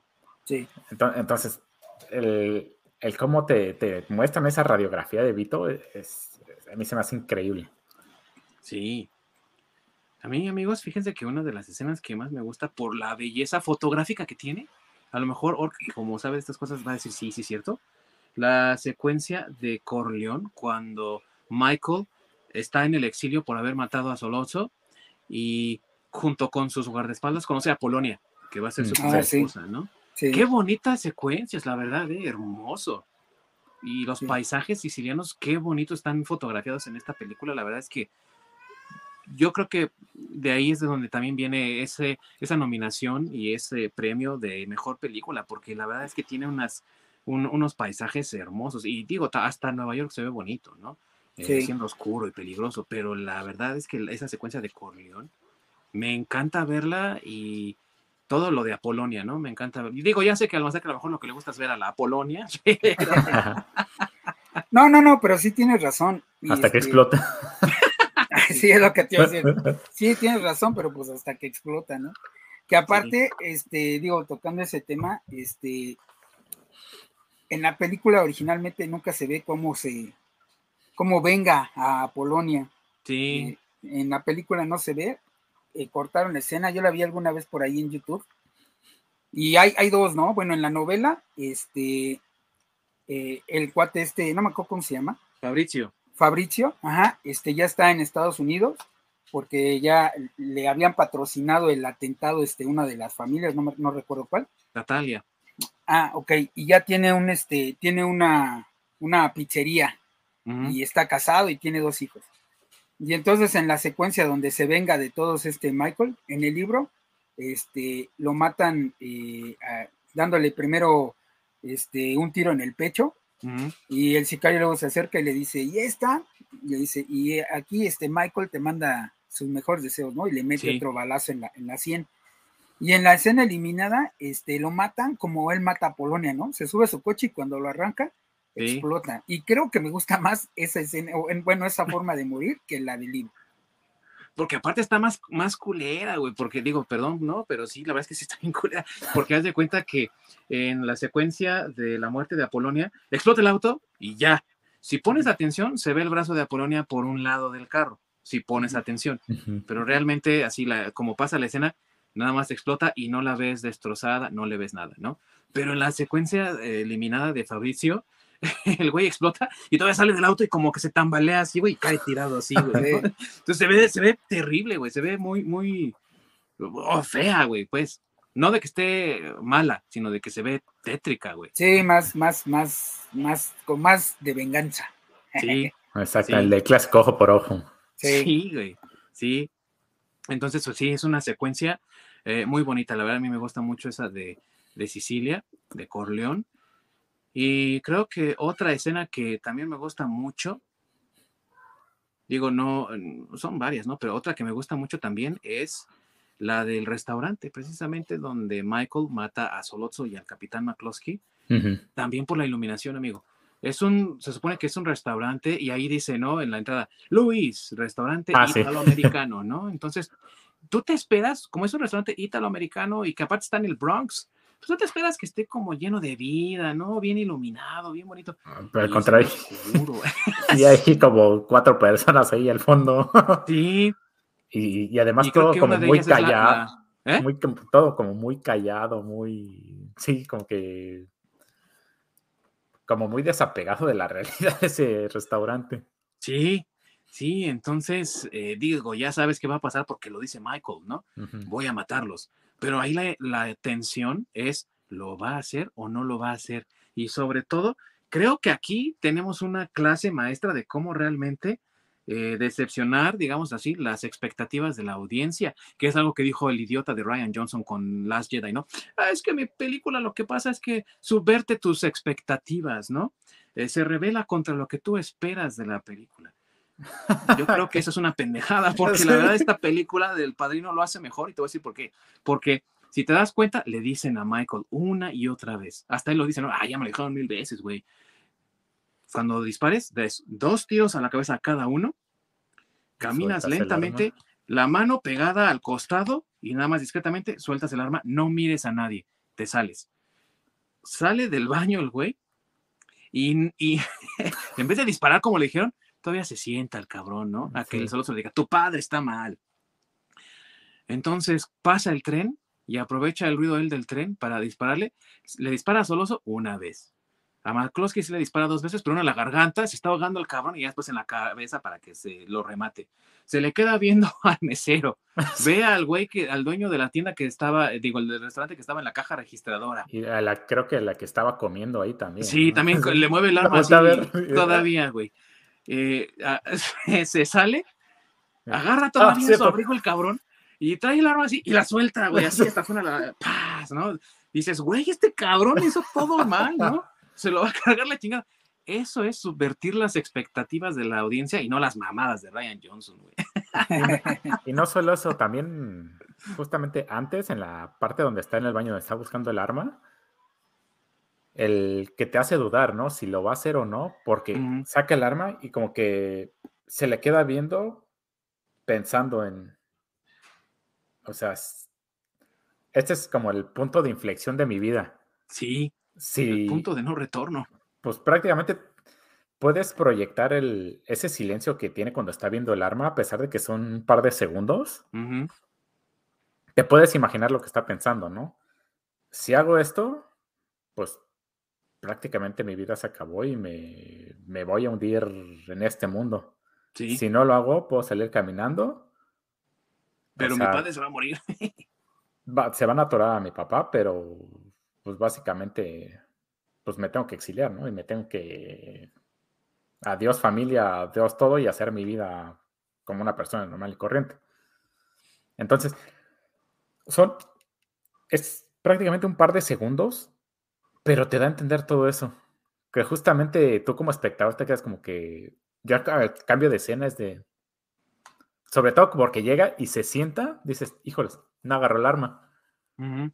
Entonces no los va a matar, se, se echó atrás. Entonces, ese tipo de narrativa está excelentemente bien manejado. Y la secuencia también se intensifica y te hace así como que ya, güey, ya que cuando le dice Solozzo, ¿no? Eh, mejor dicho, Michael le pide permiso para ir al baño, Solozzo lo, lo vuelve a catear y le dice el policía, está bien, está limpio, güey, no pasa nada, no tiene arma. Y le dice Solozzo, no te tardes. Entonces hacen cortes entre Michael buscando el arma y desesperado primero, ¿no? Y, Soloso así como desesperado volteando, ¿no? Ya viene o no, güey, ya viene o no, güey. Entonces tú dices, no, güey, este cabrón va a salir ahorita y lo va a buscar en el baño y todo va a valer madre, ¿no? O sea, es una intensidad y vuelvo a lo mismo, es buena forma de subvertir las expectativas de, de la audiencia y no las idioteces de, de, Ryan Johnson. Saludos, pinche cabezón idiota. Ojalá que... Ojalá que nos veas, güey, te vayas al infierno. Estabas esperando que su película fuera mala y fue más culerísima. De alguna manera cumplimos con su objetivo. Bueno, eh, tienes razón, pero es una manera muy asquerosa de Entonces, por eso me gusta mucho esa escena y voy a hacer, voy a hacer trampa igual que mi buen masacre y voy a mencionar una escena también eliminada. No se preocupen amigos, si ustedes buscan El Padrino escenas eliminadas, aparecen en YouTube y lo mejor de todo es que aparecen con subtítulos en español directamente en el video.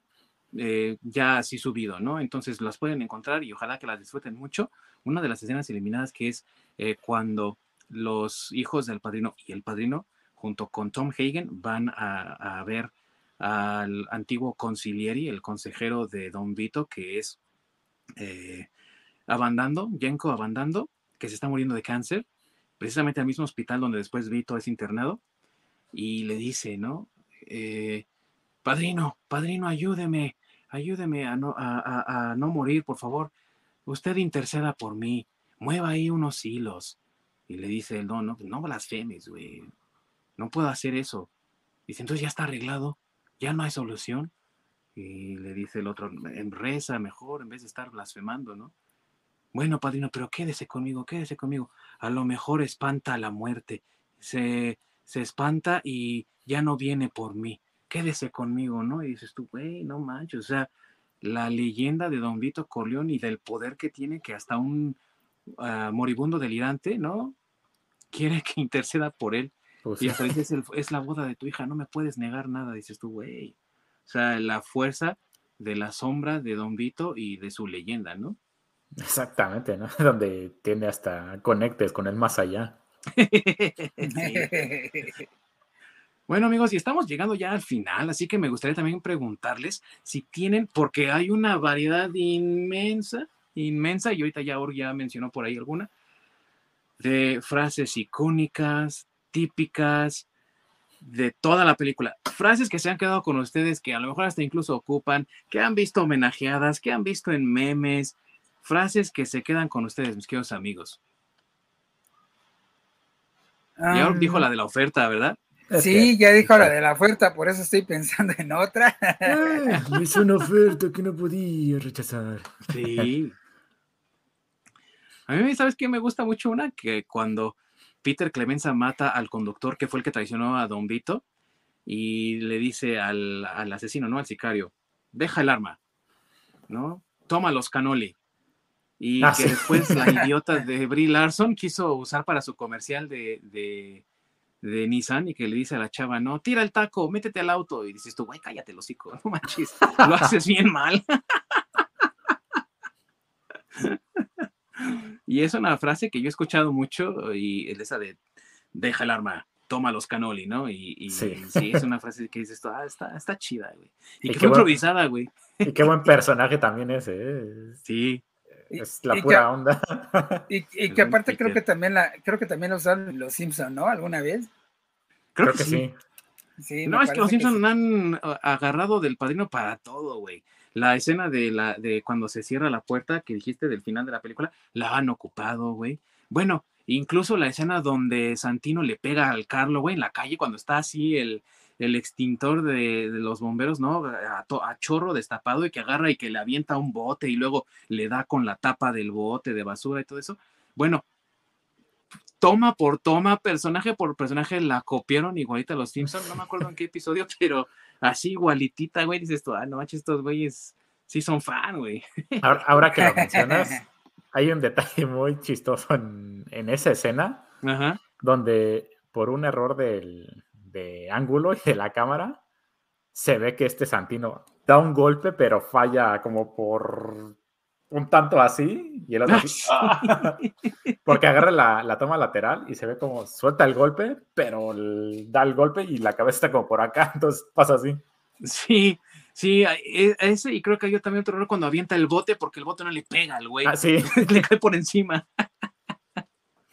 sí, sí, cierto. Ahí ese pequeño blooper por el ángulo de la cámara donde suelta el, el madrazo y le da el aire. Y nada más, precisamente lo que dices, el ángulo de cámara, porque cuidaron mucho varios detalles al punto de que incluso pues los extintores obviamente ya eran modernos, estaban actualizados para los 70 y lo que hicieron los de producción fue poner ahí un guacal roto sobre el extintor para que no se viera la toma de agua, ¿no? Para que no se viera. Y nada más ves ahí que como que la, la, caja está ahí amontonada y de ahí sale el agua, así, ¿no? Entonces, cubrieron muchos detalles, pero se les escapó ahí por ángulo, precisamente, ¿no? ¿Qué otras frases, mis amigos? A ver, ¿qué más? Creo, creo que también, es que no estoy seguro, pero creo que también es donde utiliza este, creo que es Michael, ¿no? El que le dice, no insultes mi inteligencia. Sí. Sí. Y, ajá, y esa frase creo que yo la he visto en un chorro de lugares donde le dicen, donde dice lo mismo, ¿no? O sea, no sé si fue la primera vez que, salió esa, este, esa, esa frase en, el cine, pero sí la he visto también parodiada en, en, muchos lugares, eso de decirle, no insultes mi inteligencia. Sí. O esa frase que le dice también a Fredo cuando van a comprar los casinos en Las Vegas, ¿no? Nunca tomes partido contra la familia, ¿no? Uy, güey. Ah, sí, sí, sí, sí. Bien amenazador el Michael, ¿no? Sí. Ah, este, ya, me acordé dónde es donde menciona Michael. Es cuando está hablando con Carlo. Mm. Que le dice, este, este, no me digas que eres inocente. Porque insulta mi inteligencia. Porque insultas mi, inteligencia y eso me va a hacer, me va a hacer enojar. Sí, se lo dice al Carlo, al, cuñado. Justo antes de que se lo vayan a atorar, es cuando se lo dice. Sí, sí, sí. Hoy también la, de las frases así que me gusta es cuando le dice el padrino al Johnny Fontaine, que tú es como hombre, ¿no? Y hasta lo agarra así, ¿no? Y, su ah, cachetadita ahí que le da así de... Y dicen que eso no estaba en el guion, güey, que el Marlon Brando dijo, ah, le voy a dar un, chingazo, ¿no? Porque aparte dicen que el actor que hizo al Johnny Fontaine era así como una tabla, güey, no expresaba ninguna emoción. Entonces, que hasta el güey así como que, como que le hizo así, que se, se oye un ligero, porque se estaba riendo del chingazo que le dio el Marlon Brando. Qué buen, qué buen este maquillaje, ¿eh? Para el, bulto de los cachetes. Sí. Inspirado porque Marlon Brando llegó a su ah, audición con un montón de algodón aquí. Sí.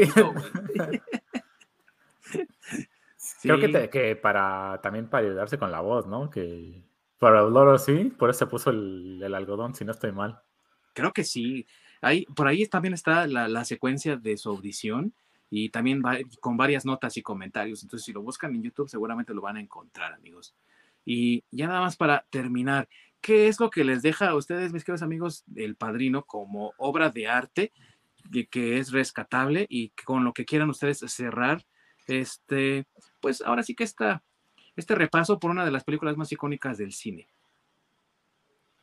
Mm, eh, bueno, es que, es que son muchas cosas. Yo creo que eh, para mí me deja más bien cómo, cómo se debe hacer una buena película, ¿no? Porque aparte la película, aunque tiene muchos diálogos, tal vez no tiene tantas escenas de acción, no se te hace larga. este, es una película que, que tiene pues desarrollo de personajes, que, o sea, es una película bien hecha, entonces creo que para mí lo que me deja como obra de arte el, padrino y por lo que la estamos, eh, o bueno, porque es tan importante ahora que cumple 50 años, pues yo creo que es por eso, ¿no? Porque creo que es la forma de cómo hacer una película, es una buena película más bien. Si no, si no la forma perfecta, pues casi perfecta, porque tiene muy, muy pocas cosas que, que sean criticables. Es verdad, es prácticamente perfecta y es una joya del cine moderno que se debería de dar la oportunidad de ver al menos una vez en la vida cada persona, la verdad. ¿eh? Y que ha envejecido bien también, ¿eh? ¿Mm? Y que ha envejecido bien, o sea, digo, tiene 50 años y tú la ves y no parece. Sí, no, no parece. No parece, mm, parece hecha ayer apenas, ¿no? y Ahora que va a salir en 4K a finales de este mes, ¿no? Híjole, a ver cómo se va a ver. Seguro va a ser un deleite. Sí. ¿Tú, muy buen Orc? Híjole, es que, pues en general, se ha dicho bastante, es una obra de arte, ¿no? O sea, al verla, vas a aprender muchísimo no solo de la realización de películas, narrativa, fotografía, iluminación, eh, escenarios, que también sus escenarios son preciosos cuando te muestran todo Sicilia, te, te, muestran esas dos partes de Nueva York.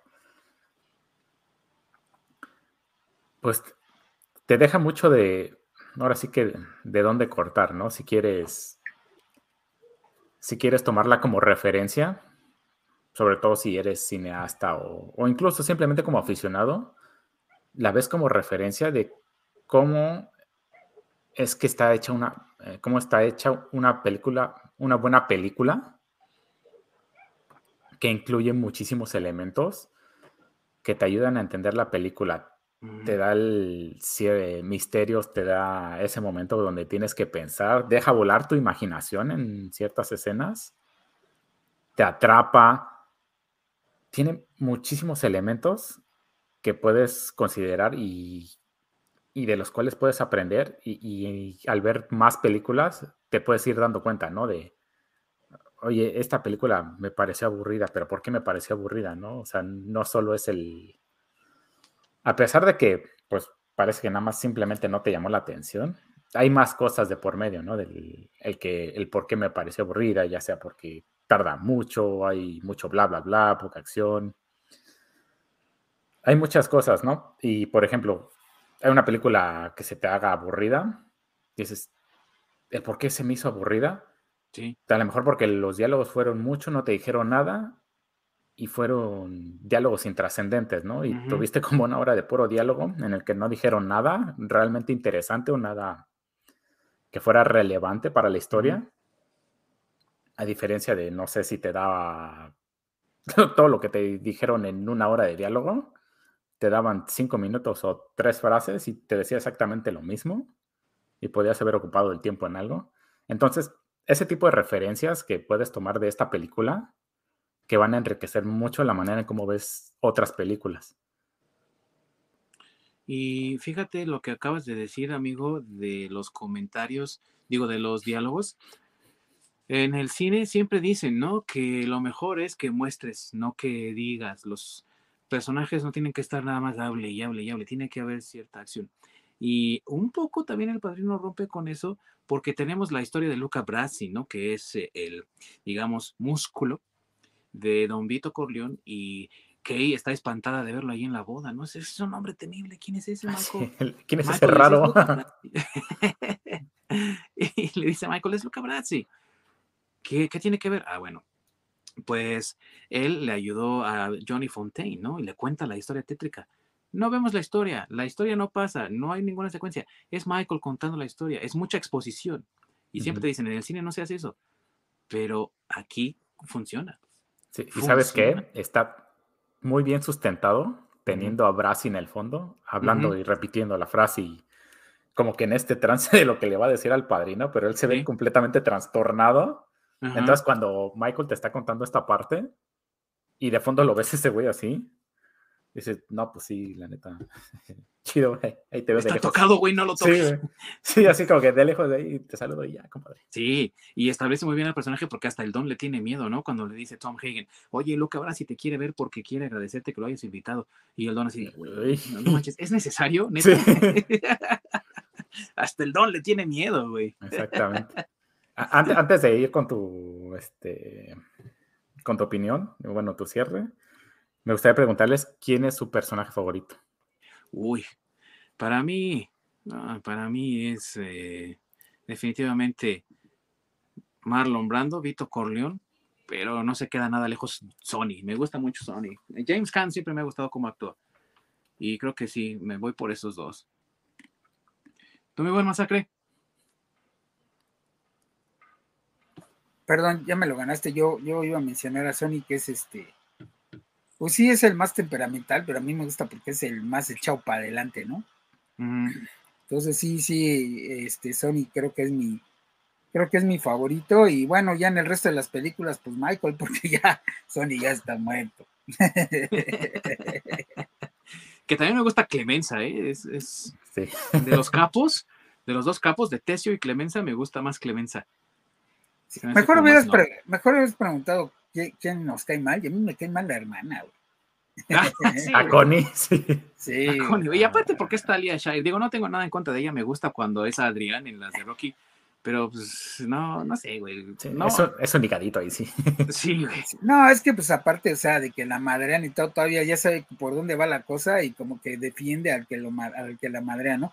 O sea, como de esas, este, mujeres que, pues, no sé, que cuentan las leyendas que se las están madreando en la calle o algo, y te metes y, también a ti te toca, ¿no? no te metas, ay, güey. O sea, me puede pegar si quiere. Sí, sí, sí, sí. Entonces, creo que mejor hubieras dicho quién, quién nos cae mal, güey. Yo hubiera dicho Tony, güey. Y tú, mi buen Orc.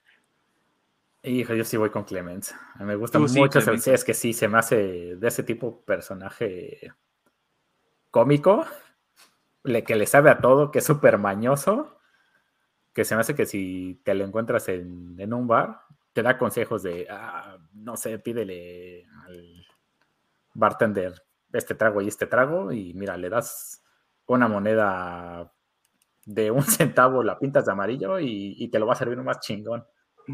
o sea, ese tipo de, como de trucos o, o de tips, se me hace que es como de ese tipo tips de vida, ¿no? Sí, sí, como que tiene más barrio, güey, pues. Y se la sabe. Así súper mañoso. Y te digo que se me hace como muy, muy cómico, además. Sí, es un muy buen personaje. Y Richard Castellano, la verdad es que le dio el clavo al personaje, es muy bueno para hacerlo. Y es una pena que no salió en la segunda porque pues no le llegaron al precio. Pero también la sustitución que es este Pentangeli, Frank Pentangeli me parece un buen personaje y también es buen actor. Entonces, digo, no, no fue tan malo, pero si hubiéramos tenido más, más clemencia, pues sí, yo me hubiera ido por porque lo tuviéramos en la segunda película, ¿no? Pero en fin, las cosas fueron así, amigos. Y también tiene que ver con parte de mi comentario. Una de las cosas que yo le rescato al padrino es que estaba llena de gente con pantalones bien puestos. Hoy en día, tristemente, en Hollywood, lo que hay es mucho eh, sí, lo que tú digas, sí, lo que tú digas, sí, lo que tú digas. Entonces, si gente como Kathleen Kennedy dice, quiero que este simio brinque sobre Obi-Wan Kenobi, pero no es parte del canon, me vale madre.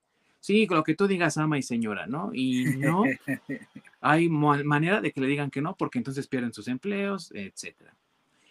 Más de una vez, el pobre Francis Ford Coppola estuvo a punto de perder el trabajo. Y no solamente era cualquier trabajo, amigos antes de esta película prácticamente era un desconocido. Él y George Lucas prácticamente eran nadie.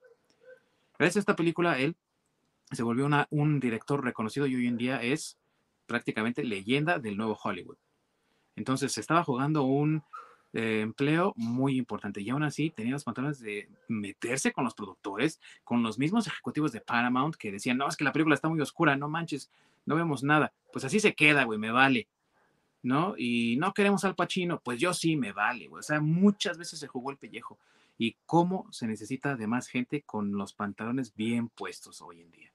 Creo que eso también es parte del legado que deja el padrino en la calidad de las personas que estaban involucradas en este proyecto y que necesitamos más de ese tipo de gente hoy en día para que haya otra vez proyectos creativos interesantes, pero también que se opongan al corporativismo que lo único que busca es la apuesta segura, que haga dinero. Y muchas veces no se dan cuenta de que una visión fresca y diferente puede ayudar a tener el mismo efecto. Lo hemos visto incontables veces.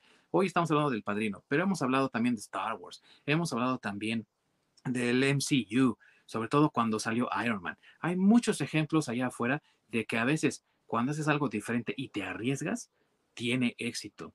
Y necesitamos eso hoy en día y creo que el padrino es un ejemplo de ello también. Y si no es por todo lo que hemos comentado en esta hora y media, un poco más sobre esta película, al menos por eso, véanla amigos, porque es un legado del que todos debemos de disfrutar y que también genera comentario, porque como ya dijimos es para personas inteligentes y la audiencia tiene que demostrarle a Hollywood que siguen siendo tan o más inteligentes como cuando esta película se estrenó y necesitamos que haya más películas como El Padrino hoy en día. Hoy es cine de arte, pero en su momento era una película más. No sabemos si a lo mejor la siguiente película que salga sea considerada un hito, pero para eso necesitamos también reconocer lo que viene detrás y para que, como bien dice, ¿no? El que no conoce a Dios a cualquier barbón se le hinca y pasa mucho hoy en día, ¿no? Es una película que, dices, ay, no manches, ¿no? El MCU, lo mejor que hay. Martin Scorsese, maldito perro, ¿por qué odias al MCU? Güey, si no ven cosas como El Padrino, por eso salen haciendo esas pendejadas. ahora sí que hoy en día hay mucho, este, el dinero pesa más que la dignidad, porque a fin de cuentas, muchos salen a quejarse, tanto actores, productores, directores y demás, pero una vez que ya recibieron el billete. Así es. No en el momento donde dices, oye, a mí no me parece esto. ¿Sabes qué? Pues me voy a quedar sin pago, pero pues ahí me busco empleo en otro lado porque simplemente no me parece y a fin de cuentas me vas a embarrar de esta mugre. Pero pues ahora sí que la tendencia es de que espero a que me pagues, me desvinculo y ahora sí me quejo y te señalo ya cuando ya no hay mucho que hacer, nada que hacer. Sí, como Sasha Sokol, ¿no? que, después de, que después de 40 años, güey, está diciendo, ay, a mí también me violan, güey. Mm, mames. No, ahí sí no puedes opinar. Ese es un comentario muy estúpido de tu parte, perdón, pero sí. eh, pues sí, a lo mejor, pero. Sí, ahí sí es meterte en un terreno que no, nada que ver. Pues, a, lo, pues a lo mejor, pero es, o sea, bueno, tema de otro, de otro debate, pero, pero sí, o sea, si tal vez te parezca estúpido, pero a mí sí me parece estúpido que siendo una persona que desde los 14 años sufrió ese, ese, ese abuso, y pasaron los 21, pasaron los 31, y pasaron los 40, güey, y ahorita que ya tiene 50, sale con eso, güey. Cuando es algo que, bueno, ella dijo, sus papás no estuvieron de acuerdo desde el principio, y ella tampoco.